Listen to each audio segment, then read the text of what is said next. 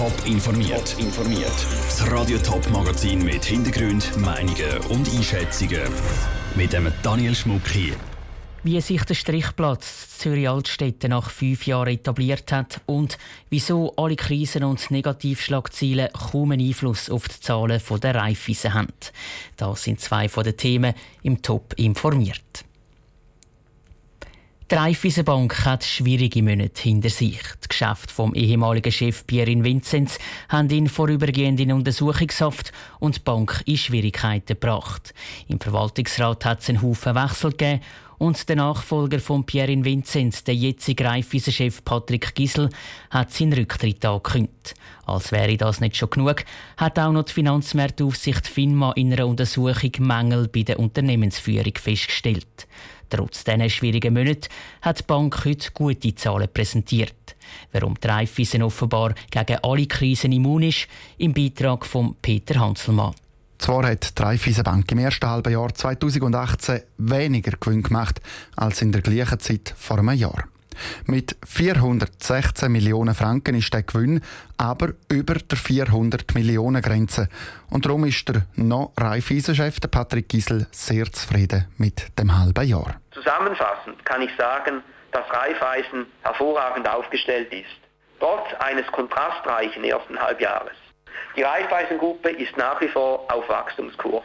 An einer Telefonmedienkonferenz betonte Patrick Gisel, dass vor allem Kerngeschäfte gut gelaufen sind. Sie verwalten die mehr Geld für ihre Kunden und sie haben mehr mit den Hypotheken verdient. Der Bank kann die Krise rund um die Affäre vom ehemaligen Chef Pierre Vinzenz offenbar nicht haben.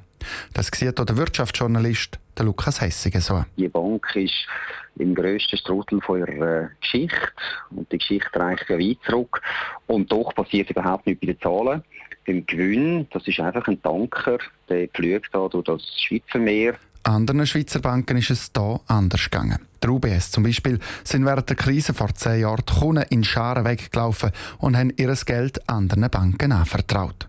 Dass das der Raiffeisen nicht passiere, liegt vor allem an der Struktur der Bank. Der Kunde macht wahrscheinlich, und das denke ich ist der wichtigste Unterschied, eine Unterscheidung zwischen der Raiffeisenbank, meiner Bank in der Region und St. Gallen. Fast 900 Banken gibt es zusammengefasst in gut 250 autonome Genossenschaften, die von Raiffeisen Schweiz von St. Gallen ausgeführt werden. Oder noch Chef St. Gallen, der Patrick Giesel, ist der Meinung, dass die guten Zahlen dank der Banken zustande sind. Darum würde auch investiert. Auf unserer Agenda steht auch, das Zusammenwirken der Raiffeisenbanken und Raiffeisen Schweiz zu optimieren. Dass die Raiffeisenbank auch in Zukunft mit vielleicht ein bisschen weniger Wirbel und sicher ohne den Patrick Giesel an der Spitze kann gute Zahlen präsentieren.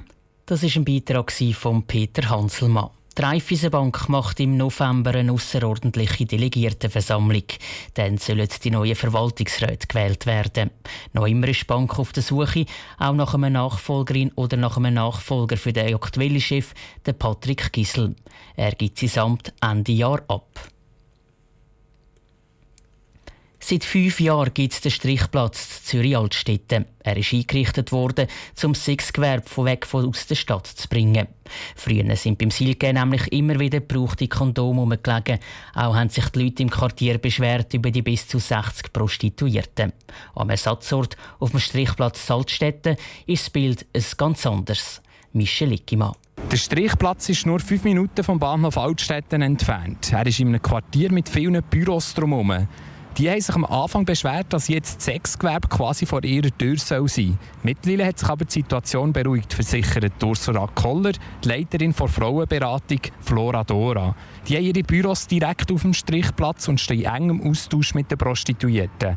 Den Frauen passt der Strichplatz, meint Ursula Kocher. Sie schätzen sehr den Platz hier, weil es eine gewisse Sicherheit gibt, weil sie hier können sich duschen sie können aufs WC, sie können Beratung in Anspruch nehmen oder auch wenn jemand umsteigen aussteigen oder irgendwie, dass wir dann hier ins Gespräch kommen und dann auch wirklich unterstützen, die Frauen in ihren verschiedenen Lebensläufen, um einen Weg zu finden. Und das kommt immer mal wieder vor. Erst gerade hat eine Prostituierte eine Lehre angefangen.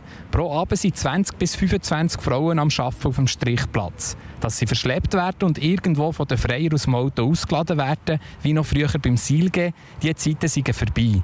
Was manchmal aber noch für Unruhe sorgt, sind Besuche vor der Polizei.